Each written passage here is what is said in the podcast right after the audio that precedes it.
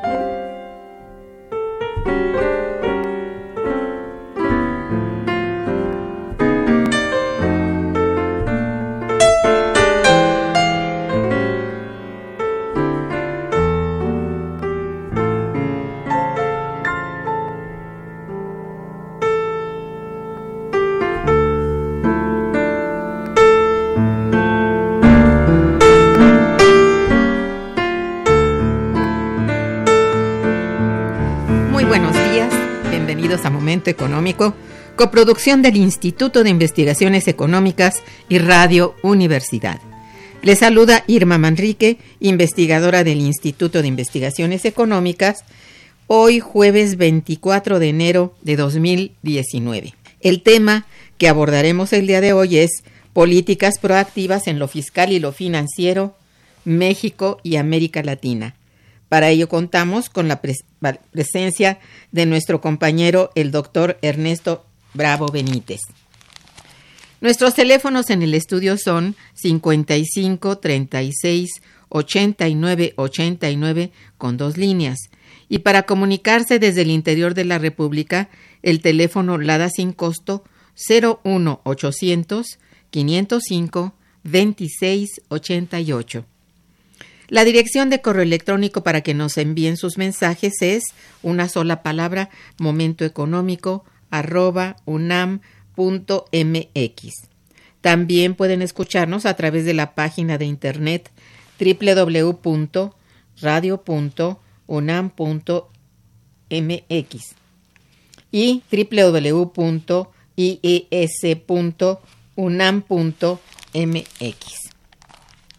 de nuestro invitado. Ernesto Bravo Benítez es doctor en Economía por el posgrado en Economía de la UNAM. Cuenta con maestría en Ciencias Económicas por la propia Universidad Nacional Autónoma de México y licenciatura en Economía por la misma universidad. Es miembro del personal académico del Instituto de Investigaciones Económicas, adscrito a la Unidad de Investigación de Estudios Hacendarios y del Sector Público. Sus líneas de investigación son Estado y cambio institucional, economía monetaria, crecimiento y desarrollo. Es profesor en la Facultad de Economía de la UNAM, en donde ha impartido materias de economía pública, elección pública, finanzas públicas y teoría monetaria cursos de microeconomía en el posgrado de economía de la UNAM y de economía aplicada en las universidades Benito Juárez de Oaxaca, del Estado de México y en la maestría en seguridad nacional de la Escuela Superior de Marina. Ha dictado y colaborado con el Instituto Belisario Domínguez del Senado de la República. Tiene publicado un libro en coordinación eh, y varios capítulos escritos en libros y artículos publicados en revistas nacionales y extranjeras. El día de hoy tengo el agrado de presentar a ustedes el libro Políticas proactivas en lo fiscal y lo financiero, México y América Latina, el cual fue coordinado por una servidora y publicado por el Instituto de Investigaciones Económicas hace algunos meses, y en el cual tiene bueno, una amplia cuenta con una amplia colaboración de nuestro invitado de hoy y la temática de este libro cobra gran importancia en estos momentos de la llamada cuarta transformación, en donde lo que más hace falta justamente son propuestas económicas y sobre todo en materia fiscal y financiera, en busca de una estabilidad económica que signifique para la sociedad mexicana mayores beneficios. Dicho lo anterior, pido al doctor Ernesto Bravo, quien conoce sobradamente este libro, comience por compartir con nosotros cómo está estructurado y por qué es tan importante hablar del mismo en estos momentos. Buenos días, adelante. Muy buenos días, buenos días, Radio Escuchas. Bueno, pues estamos ante una obra pues eh, que convoca a analistas, académicos, que con rigor metodológico se dedican finalmente a analizar las cuestiones de carácter fiscal y monetario con esta perspectiva proactiva. Es decir, bajo una filosofía en donde el Estado no es un agente pasivo, sino que utiliza las políticas fiscales y monetarias para reactivar el crecimiento. Entonces, eh, a partir de esta visión, eh, la obra se integra, ¿verdad? De nueve trabajos en donde participaron 15 académicos distinguidos y el libro se eh, divide en tres grandes apartados. El primero dedicado a las vicisitudes del endeudamiento soberano, integrado por tres artículos, en donde Alicia Girón y Marcia Solorza analizan las experiencias de la deuda soberana en Europa y América Latina. Matías Bernengo y Carlos Eduardo Schoenwald analizan el tipo de cambio y la dinámica de la deuda de América Latina, mientras que Luisa Nogal analiza los periodos de endeudamiento externo intensivo del sector público en América Latina en un contexto histórico, 1822-2010.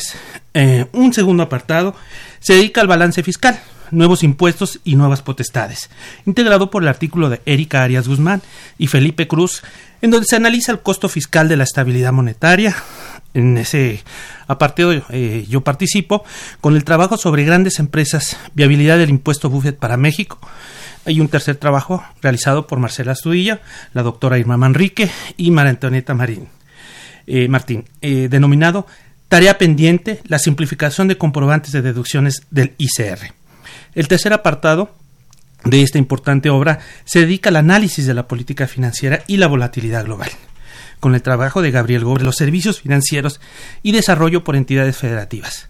María Ramos Escamilla con el ensayo, el ensayo Hurst con casos en H y aproximación fractal sobre políticas financieras del mercado de capitales. Y finalmente, el último texto de esta obra lo escribe, lo escribe Araceli Martínez con su trabajo sobre interacción regional financiera de América Latina, Banco del Sur. Muy bien. Este, considero que es muy importante, antes que todo, explicar a nuestro auditorio qué son las políticas proactivas y por qué cobran tanta importancia actualmente? Es muy importante eh, esta idea de las políticas proactivas en el gobierno de la Cuarta Transformación porque creo que han madurado las condiciones históricas, políticas y económicas para eh, el regreso del Estado de manera plena a través de políticas eh, contracíclicas de carácter fiscal y monetario para restaurar, digamos, los niveles de crecimiento y desarrollo que durante muchos años pues fue la tarea pendiente del modelo de apertura de carácter neoliberal, pero que pues precisamente por privilegiar esta liberalización financiera se sacrificó el desarrollo, el crecimiento y la generación de empleo, con las consecuencias de todos sabidos para el país. Así es. Bien, en todo caso, sería importante, de acuerdo a este análisis que ofrece el libro, cuáles serían las principales causas del deterioro económico y social de nuestro país en estos días. En estos días. Bueno, finalmente estamos viendo la parte final de un largo ciclo que empieza principalmente a raíz de la crisis de 1982, que eh, impulsó el establecimiento de un modelo neoliberal en México.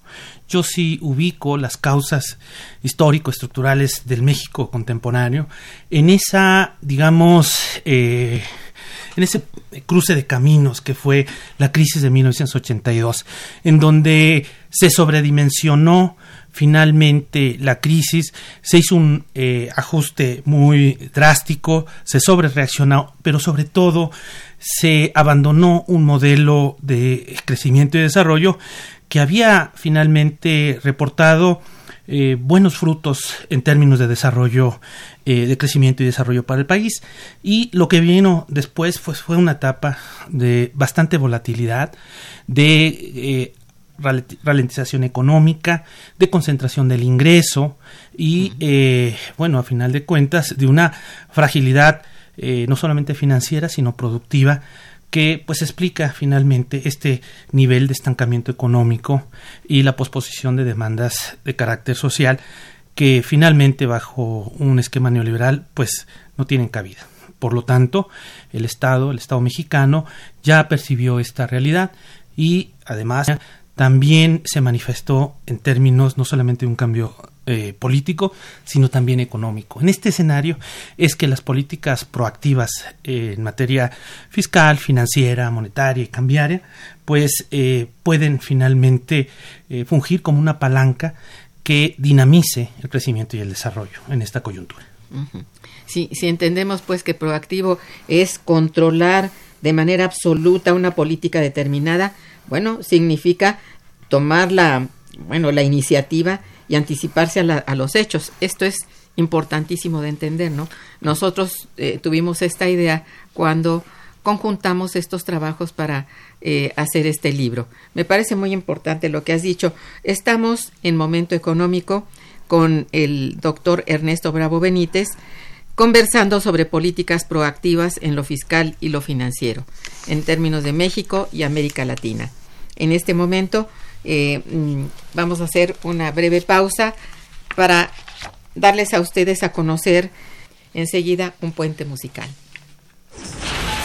Está escuchando Momento Económico.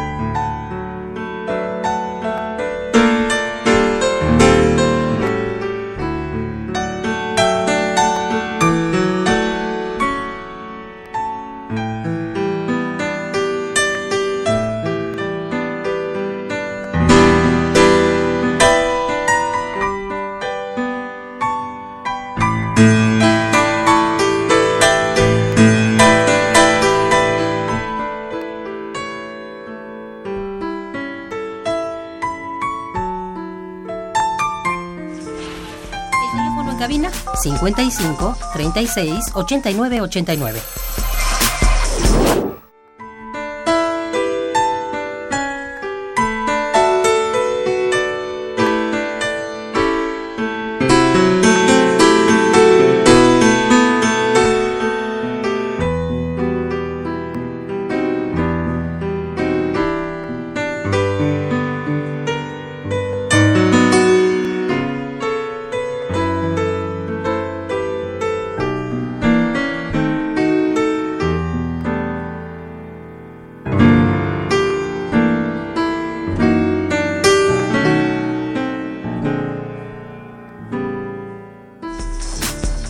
Continuamos en Momento Económico.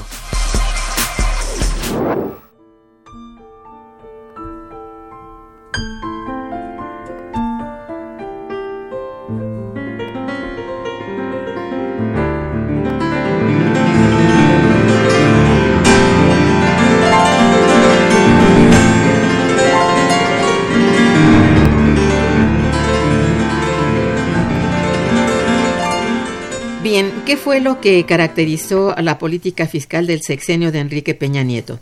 Eh, si lo pudieras concretar, ¿qué fue lo que característico de este de este sexenio? Sí, en materia fiscal, bueno, podremos hablar de una de las 11 reformas estructurales que bueno, que el gobierno puede presumir que tuvo éxito, ¿verdad? En términos de que hizo subir la recaudación un poco más, eh, bueno, del 10, llevarla del 10% del PIB a cerca del 14%.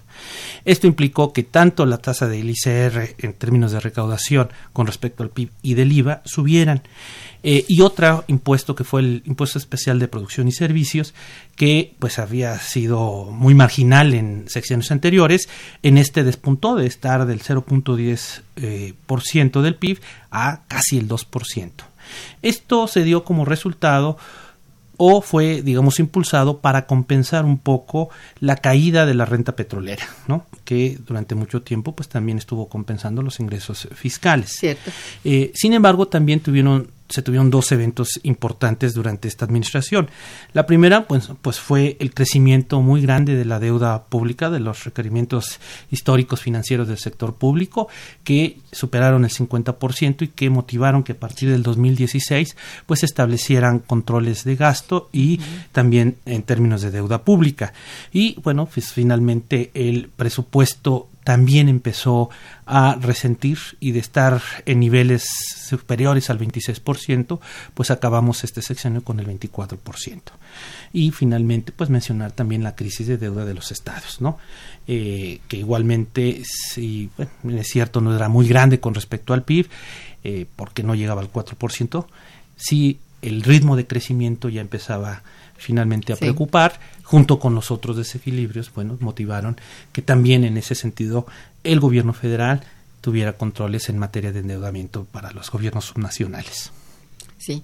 Eh, En una palabra, aparentemente hubo un, una transformación, digamos, no reforma, digamos. No, Yo no fueron- le adecuaciones reforma. realmente Unas fiscales. adecuaciones a algunos de los principales impuestos con los cuales se logró, como dices tú muy bien, una mayor recaudación. Sin embargo, esto ha tenido pues, efectos muy, muy limitados, esa es la verdad, ¿no? Sobre todo que no eh, motivó o impulsó el crecimiento. Para nada. Digamos que ese No. fue uno de sus eh, déficits de esta política exitosa de carácter tributario. No impulsó el crecimiento. No, mm, habida cuenta que tampoco creció el empleo y con esto tampoco hubo suficiente recaudación, sobre todo el ISR. Esto hace que el, el impuesto, sobre todo sobre la renta, haya recaído sobre, eh, bueno, particularmente en, entre un sector de ingresos medios que fue el que quedó completamente en medio, como dicen, sándwich, en medio de los Siempre han sido las clases medias cautivas de estas Sí. adecuaciones fiscales, desafortunadamente. Sí, y no se puede hablar pues de que haya habido, bueno, mejor distribución del ingreso, nada de esto y que sí, la recaudación, bueno, obviamente, como dices, bueno, creció, esto en beneficio, digamos, del, del total de los ingresos y también para cubrir mm, no necesariamente todo lo más importante del gasto, pero cubrió, ¿verdad? Así es.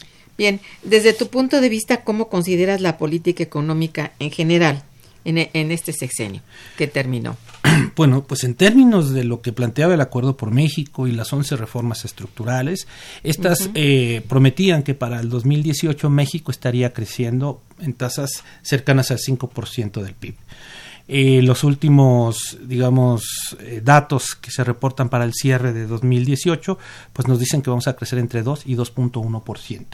En ese escenario podemos decir que pues la política económica no cumplió con sus objetivos. Si a eso le sumamos pues los niveles de endeudamiento de los requerimientos históricos financieros, tanto los federales como incluso los eh, subnacionales, y esta presión eh, fiscal que se exacerbó a clases medias, eh, con una precarización también finalmente del empleo, bueno, pues no arroja buenos resultados en términos de eh, eficiencia, eficiencia de la política económica.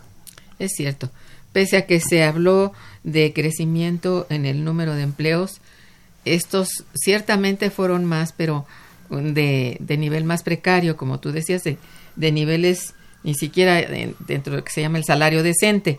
Fueron bastante bajos y esto no compensa en realidad a las fallas que hay en este sector sobre todo, ¿no? Que es el más sensible, ¿no? Sí, cuando hablamos que es un, cerca de un 60% de la población económicamente activa se desempeña en el sector informal, pues Así eh, palidece finalmente ese dato que presumen de haber creado empleos cuando estos son de bajo eh, finalmente nivel de remuneración y también muy precarios. ¿no? Sí, es cierto. Entonces todo esto ha sido, digamos, el, el resultado que se obtuvo del sexenio y que fue pues recogido con, con todos sus problemas por el actual gobierno, ¿no?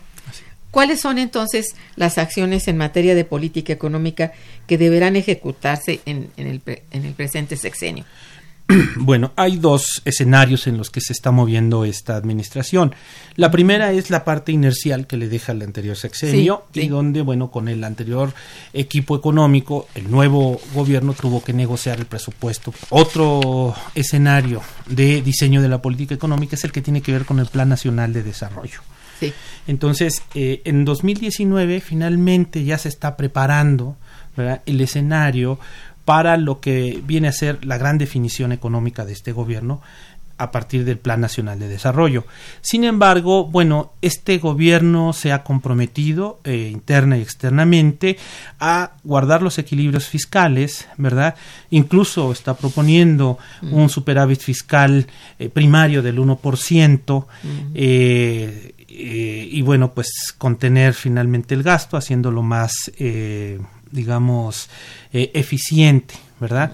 Eso lo hacen con la idea de, bueno, pues mandar señales de prudencia, ¿no? Sin embargo, eh, este escenario de contención presupuestaria y apreciación del tipo de cambio, pues eh, puede también generar restricciones, ¿verdad? Eh, con las intenciones de, o, bueno, con el objetivo que pretende también este gobierno, que es dinamizar e impulsar el crecimiento y el desarrollo en un clima de estabilidad. Entonces, eh, es un encuadre económico económico complejo en donde los factores coyunturales y estructurales pues van a hacerse presentes y va a requerir eh, digamos de parte de los diseñadores de la política económica en mi opinión eh, la apuesta por el crecimiento tiene que ser el factor predominante en el diseño de la política económica y ya no tanto la estabilidad verdad porque finalmente de eso ya tuvimos bastante Sí. y no nos dejó mucho en términos de desarrollo ¿verdad? sería paradójico aspirar a ambas cosas, ¿no? Así es. A ambos metas, ¿no? Eh, esta administración quiere reeditar, digamos, lo que se vivió, o bueno, un poco eh, pretende emular lo que se vivió en los tiempos conocidos como el desarrollo estabilizador, que pudimos crecer a más del 6% con una inflación anual del 2%. Eh, ¿Qué tanto esto se puede lograr? Pues es un poquito complejo porque estamos hablando de condiciones totalmente distintas. La economía mexicana de la década de los 60, fino de los 50 y, y, bueno, toda la década de los 60 es muy distinta a esta economía abierta, ¿verdad? Eh, en la que nos estamos moviendo ya como, como país y que eso acota también bastante, ¿no? El margen de maniobra de la política económica. Sin embargo, habría que ver eh, y esperar también el diseño del, o las propuestas específicas que se hagan en el Plan Nacional de Desarrollo como para tener más elementos, ¿verdad? En términos de lo que está dispuesta esta administración a hacer para impulsar el crecimiento y el desarrollo. Ahorita tenemos, en mi opinión, eh, un presupuesto conservador, ¿verdad? Eh, se entiende que estaban queriendo evitar una crisis eh, de fin de sexenio, ¿no? Sí. Eh, pero bueno, también ellos tienen en su momento que evaluar, a final de cuentas, que esto no se convierta en una camisa de fuerza que limite el crecimiento y el desarrollo. Sí, hasta el momento no hay todavía visos de que haya esa puerta por la que se transite hacia mayor crecimiento.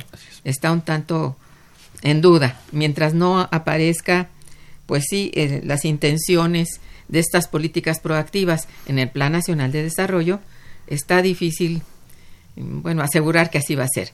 Ese es realmente lo que las propuestas de la academia están incluso plasmadas en este pequeño libro que estamos este, precisamente conversando sobre él y del cual, bueno, con mucho gusto eh, entregaremos a nuestros radioescuchas tres libros durante el programa y que este, esperamos que sea útil para quien lo lea y que vean las intenciones precisamente de lo que se llama política proactiva. Vamos a un puente musical a cargo de Chucho Valdés y su pianísimo, así se llama el, disco. Este, escuchen ustedes y volveremos. Está escuchando Momento Económico por Radio UNAM.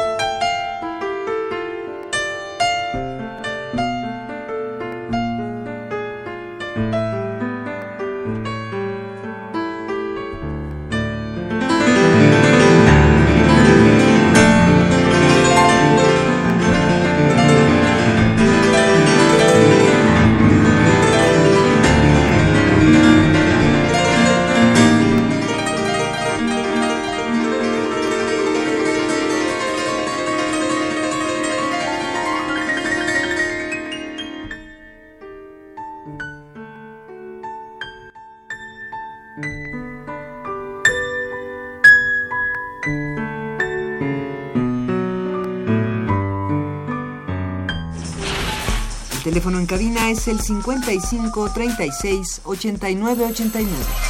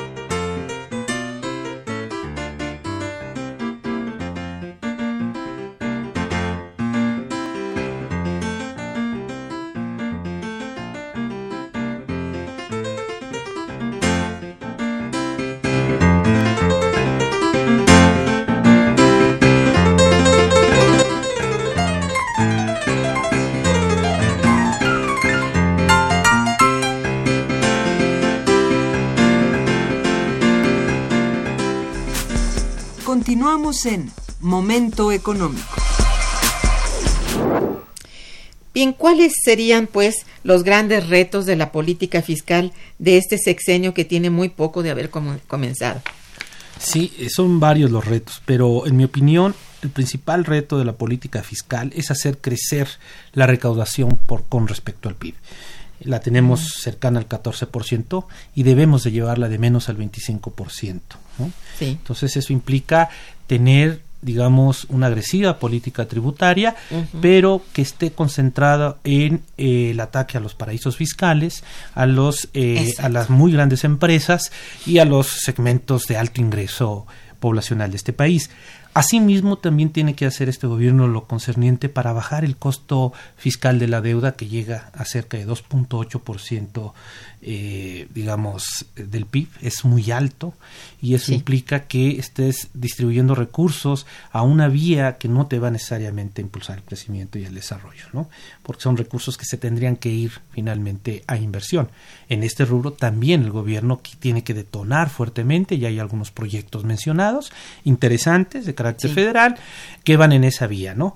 Como finalmente, pues, este Tren Maya, ¿verdad?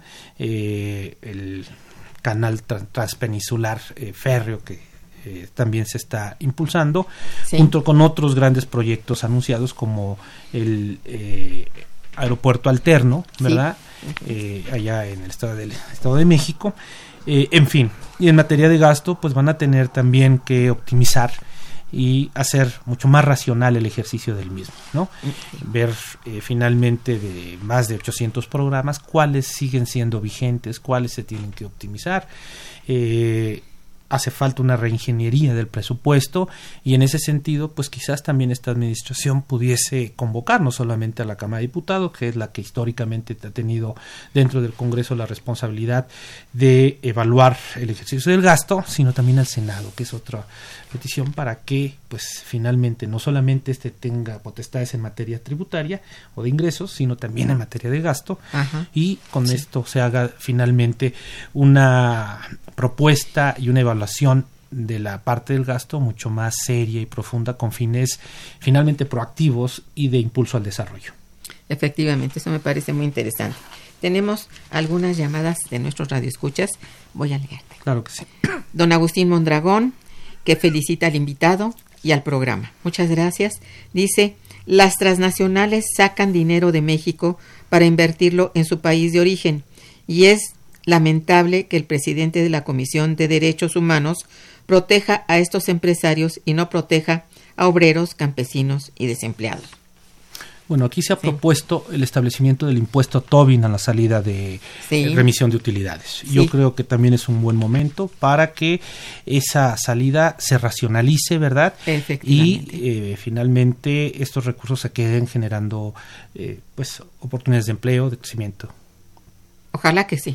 Esperemos este, este Eso ya se hace en Brasil, ya se hace en Chile, por hablar de América Latina. Sí, ¿no? es nada nuevo y es perfectamente y factible. Le ha dado mucha estabilidad desde el punto de vista financiero, ¿verdad? Y ha evitado bastante la especulación cambiaria. Entonces, eh, es un instrumento de control muy interesante que la política fiscal puede implementar. Sí, ojalá que sí. Eh, Roberto Mondragón dice, felicito al invitado y al programa. Muchas gracias. Dice, la recaudación siempre ha sido un problema histórico en nuestro país. ¿Cómo cambiar esto con AMLO? Bueno, en primer lugar, habría que eh, reconocer que es eh, un tema también político, no solamente económico. Pero en este escenario o en este contexto, otras experiencias nos pueden ayudar. En la España post-franquista, eh, finalmente se tenía una condición económica muy depresiva y quienes tenían dinero, que era la, esa élite franquista, fueron convocados por el Partido del Centro Democrático, el gobierno de Adolfo Suárez, y se les convocó a pagar impuestos para impulsar la transición no solamente política, sino económica de España. Y pues eh, la condición que pusieron a esta convocatoria la élite económica postfranquista fue que querían transparencia y que cualquier ingreso extra que ellos aportaran de lo que pues exiguamente aportaban, se transparentaran. Y así se hizo. Esa fue una muy buena fórmula que detonó un, eh, digamos, círculo virtuoso que sacó a España literalmente del estancamiento y que lo vio como un buen ejercicio de política económica quienes eh, coordinaban la integración económica europea al grado tal de que lo invitaron ya como miembro y a partir de ahí también tuvo acceso a fondos del desarrollo europeo. Entonces, nosotros podemos, bueno, esta administración puede convocar finalmente a esa élite económica a eh, contribuir fiscalmente con el compromiso de una transparencia pues absoluta, ¿verdad? En términos del destino de esos recursos junto con eh, finalmente combatir todos esos paraísos eh, fiscales, todas las eh, oportunidades que se les dan a los empresarios para eh, pues no pagar impuestos y que en el año pasado, bueno, en 2018 esta suma alcanzó los 850 mil millones de pesos Oh. y que para 2019 también se tiene contemplado eh, bajo el criterio del presupuesto de gastos fiscales que no se paguen cerca de 780 mil millones de pesos.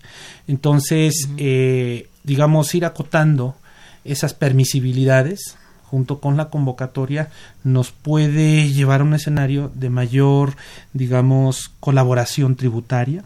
No olvidemos que el gobierno de Enrique Peña Nieto también tuvo en materia de la reforma tributaria una de las reacciones más virulentas de la clase empresarial que lo llevaron a firmar un convenio en donde él se comprometía a no establecer nuevos impuestos más que los que había establecido en esa reforma inicial. Y eh, el problema que gestó esto fue que, bueno, como ya no pudo crecerse, ya no se pudo hacer más progresivo el cobro de impuestos como el IVA y el ICR, se optó por agarrar otro impuesto como el de los IEPS, ¿verdad? Para hacer que éste creciera y compensara esa necesidad Sí. de ingresos eh, del gobierno anterior. Entonces, pues aquí este gobierno finalmente tiene que ser eh, también muy hábil en esta materia para eh, convocar finalmente a los grupos que históricamente en este país han estado muy consentidos desde el punto de vista de exentarlos del pago de impuestos. Así es. Esperemos que así sea. Mm, Pregunta el señor Ángel Escutia, quien te, quien te felicita. Dice, ¿qué cambios se esperan en relación a la política fiscal en este sexenio? Creo que ya mencionaste algunas cuestiones y si deseas repetir rápidamente este... Sí, eh, finalmente, bueno, pues están haciendo algunas eh, adecuaciones, ¿no? Por ejemplo, en materia de IVA, pues ya no se les está, lo anunciaron hace dos, tres semanas, ya no se les está permitiendo a las empresas compensar algún eh, saldo a favor del IVA con respecto a otros impuestos que deban, ¿no? Van a tener que pagar sus impuestos en tiempo y forma y si hay algún, eh, digamos, saldo a favor, bueno, pues se tendrá también que ver en qué momento se les devuelve, pero finalmente se está acabando esta opción que tenían muchas empresas de jugar con eh, este, este rubro. Y también, bueno, pues eh, se les están cerrando espacios, ¿no? Bajo una presión eh, fiscal y tributaria más eh, exigente, el SAT se está finalmente poniendo en el ojo del huracán en este sentido, porque, eh, bueno, pues va a tratar de combatir todos estos huecos de las legislaciones que finalmente eran utilizados para el no pago de impuestos, ¿no? Eso es. sí vamos a una, a una digamos, administración desde el punto de vista tributario mucho más eh, presente y exigente. Eso es. Probablemente cuando salga la nueva ley que cada año sale sobre el impuesto sobre la renta, eh, refleje estos cambios de que estás hablando ahorita es. porque es muy necesario que esto esté presente. Bien, este, bueno, aquí el señor Gutiérrez también nos felicita por el libro. Gracias, ambos se lo agradecemos. Eh, eh, Elizabeth Solórzano eh, también, mm, bueno, directamente me felicita por mi labor académica. Muchas gracias. Gracias, Elizabeth. Eh, Jorge Luis Negrete felicita al, pro- al invitado y al programa. Dice, ¿dónde se puede conseguir el libro? Este libro lo pueden conseguir ahorita en la librería del instituto y en el circuito de librerías de Ciudad Universitaria. Es un libro que este, finalmente es muy accesible desde el punto de vista económico, cuesta 156 pesos, ¿verdad? Y si son universitarios pues también se les hace un descuento. Eso es.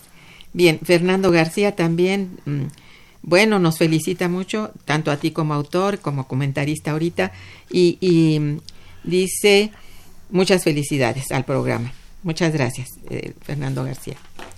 Alfredo Rodríguez también, muchas felicidades al invitado y al programa. Debemos de consumir lo nacional, lo nuestro, y tratar de emular el proyecto de desarrollo de los años 60. Dice, bueno, Un poco lo que estábamos hablando, ¿no? Exactamente, y me parece que qué bueno que lo menciona. Claro. Es muy cierto que, que esto era así, era un proyecto de desarrollo en su momento. Solo habría que comentar una cosa. Sí. El eh, modelo conocido como el desarrollo estabilizador efectivamente gestó crecimiento y en un clima de estabilidad monetaria y cambiaria. Pero también eh, se fueron posponiendo eh, demandas sociales que finalmente hicieron insostenible al modelo y que gestaron lo que después se vino a conocer como el desarrollo compartido.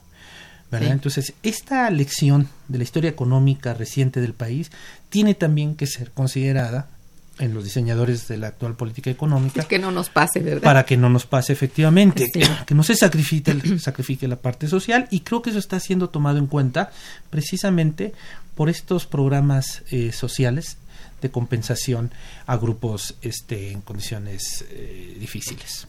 Bien, vamos pues a, a un puente musical e informativo y regresaremos. Está escuchando Momento Económico.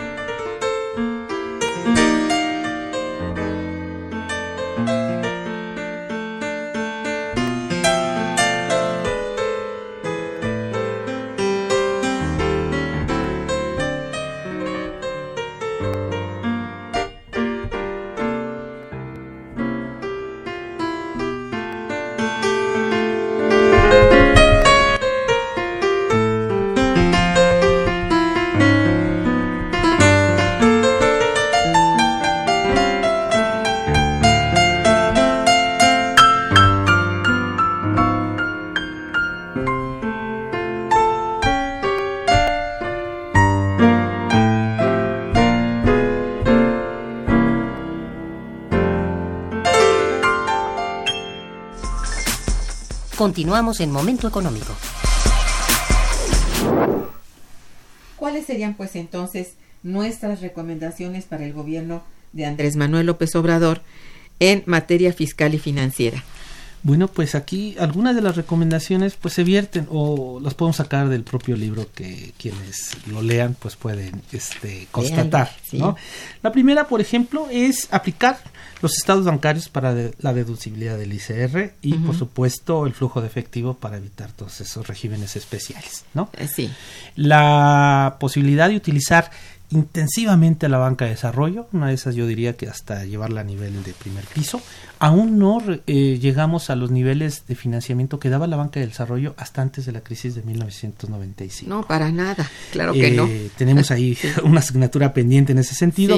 Eh, utilizar finalmente a la deuda de manera productiva, ¿no?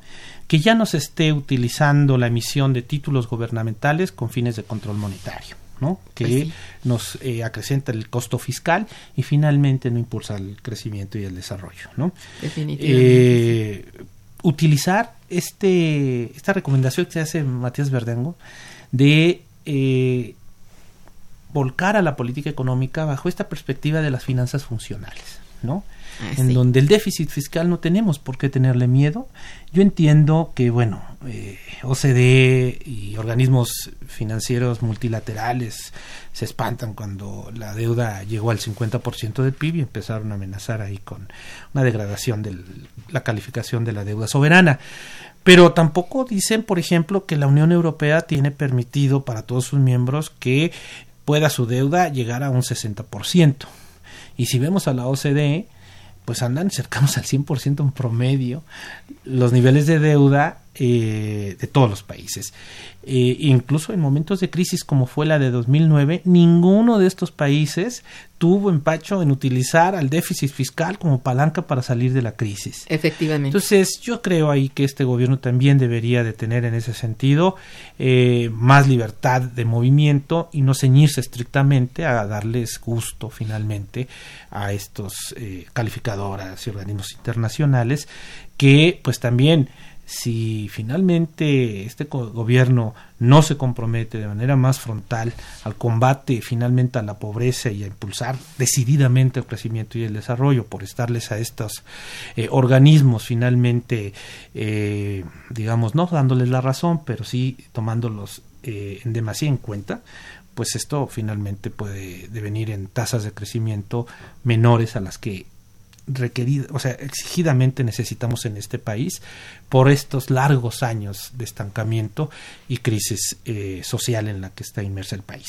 Eso es. Hay que tener muy en cuenta esto último que estás mencionando porque la crisis social con cualquier cosa se incentiva, se estimula y se vuelve un problema mucho mayor. Yo creo que esto sí hay que poner muchísima atención y definitivamente seguir los lineamientos de esto llamado finanzas funcionales, atención, atención porque es una excelente vía para eh, modificar las cosas desde el punto de vista de cómo financiar al país. No necesariamente tiene que ser peligrosísimo el déficit. Con que sea controlado, con que sea controlado, controlado fiscalmente también, ¿no? Sí, que ese déficit explique por qué se están utilizando los recursos para proyectos productivos que en un mediano y largo plazo van a madurar y generar la renta para saldar el déficit. Yo creo que esto no hay que tenerle miedo a estas cuestiones. Como dices tú, bueno, vive uno con el índice de fuego de los grandes organismos eh, multilaterales y esto, mm, pues no sé, no, no, no digo que acobarda, pero sí está sobre las decisiones. Condiciona finalmente el quehacer de la política económica, más allá de lo que ya tendré. ya nos han condicionado. Pero tenemos ya décadas, de condicionamiento y creo que esto hay que también estudiarlo. ¿eh? La condicionalidad que viene desde la época del, del Fondo Monetario después de Bretton Woods ha sido una un hacha sobre la cabeza. Lo vimos con la primera carta de intención en 76, la de 82 y las crisis subsecuentes. Nunca finalmente resolvieron estructuralmente la crisis económica de nuestro país. Al, contrario. así es. Esto ha sido más bien motivo de gran estancamiento económico. Y esto hay que decirlo así con sus, con sus letras, ¿no? Por más de que se diga que no, sí ha sido un estancamiento brutal del país. Y esto ya no tienen derecho a seguir adelante con ello. ¿Verdad? Eh, bueno, antes de concluir este programa, eh, eh, si quieres compartir algunas de nuestras conclusiones en el libro, por favor. Claro. bueno, pues yo creo que una gran conclusión del libro es el, bueno, pues sustituir a este sistema, ¿verdad? que todavía finalmente nos sigue condicionando económicamente, que minimizó al Estado, que desreguló a la economía, y donde la autonomía del Banco Central eh, solamente asumió el control de la inflación sin que se interesara por el crecimiento. Digamos que el libro es muy propositivo en ese sentido de darle la vuelta a la página y gestar un nuevo modelo de crecimiento y desarrollo, ¿no? También hay algunas, eh, digamos, interesantes reflexiones que ahorita eh, es bueno que este gobierno lo tome porque creo que eh, toca un tema que también está siendo utilizado por esta actual administración como una señal de estabilidad. ¿verdad? Financiera, que es el hecho de tener finalmente un superávit fiscal, ¿verdad? Eh, con una baja relación deuda-PIB PIB y un tipo de cambio finalmente sobrevaluado. Esto, en uno de, las, de los artículos de la obra, nos dice que no nos garantiza necesariamente estabilidad. Para nada. Monetaria y financiera, ¿no? Que cualquier devaluación nos puede eh, finalmente eh, mover este tablero de manera inmediata, ¿no? Entonces, cuidado con jugarle con la apreciación cambiaria excesiva y eh, bueno pues esta relación eh, deuda déficit pues tampoco es una garantía para evitar crisis y sobre todo si eh, no se destinan recursos fuertes para impulsar el crecimiento y el desarrollo pues nos vamos a finalmente estancar productivamente no hay digamos, otros elementos también que propone esta, esta obra, como el hecho de darle a la banca de desarrollo un papel más eh, preponderante, ¿verdad? Avanzar en términos de la simplificación eh, administrativa, como es la agilización de la deducibilidad fiscal mediante el uso de los estados bancarios y el régimen de flujo de efectivos para el cálculo de todas las contribuciones con fines de eliminación de los regímenes, regímenes especiales. Que los servicios financieros no se sigan concentrando en los estados más dinámicos y en las grandes ciudades, ¿verdad? Sino que se establezcan políticas eh, de financiamiento que generen un desarrollo homogéneo, en donde la profundización financiera no esté solamente presente en estos espacios, sino que esté en todo el territorio, digamos, nacional funcionando, ¿no? Eh, y bueno, pues utilizar también los avances en materia analítica para eh, la evaluación del desempeño de los mercados bursátiles y de la evolución de los índices de precios, ¿no? Cierto. La obra es muy rica en términos de proposiciones, de conclusiones, de análisis, ¿verdad? Y creo que es digna esta obra de ser, pues, eh, al menos analizada, tomada en cuenta por quienes están diseñando la política económica del actual gobierno. Ciertamente. No, no habría que olvidar que tampoco tenerle miedo a esta eh, esta camisa de fuerza que han sometido a la política monetaria como una una camisa de fuerza también para la política fiscal. Esto es algo que tiene que irse ir cediendo, no necesariamente autonomía es que no no no decida nada con relación a la economía general. Tiene que tomar en consideración eso más allá del control de la inflación. Claro. ¿Verdad? la autonomía se tiene que leer como con, un compromiso completo con la economía y no solamente con el control de precios. Con el control de precios. Eh, ya hemos hablado en otros espacios, en otros momentos, de eh, estructuras bancarias centrales donde sí está también presente el compromiso por el crecimiento y eso lo vemos muy claramente aquí con nuestros vecinos del norte. La Junta de la Reserva Federal, impulsa el crecimiento bajando la tasa de interés cuando ve señales de estancamiento. ¿no? Exactamente. Entonces, este, y nadie cuestiona su condición de autonomía, pero sí queda claro que ellos también tienen un compromiso dual, no solamente con la estabilidad de precios, sino también con el crecimiento. Y en este momento la prioridad es el impulso al crecimiento. Entonces el Banco de México, bueno, eh, tiene que tomar cartas en el asunto. De hecho, ya un poco empieza a reaccionar cuando eh, acepta finalmente en esta consulta que le hace el nuevo gobierno de que suba el salario mínimo y que sensiblemente en la frontera norte este se incremente.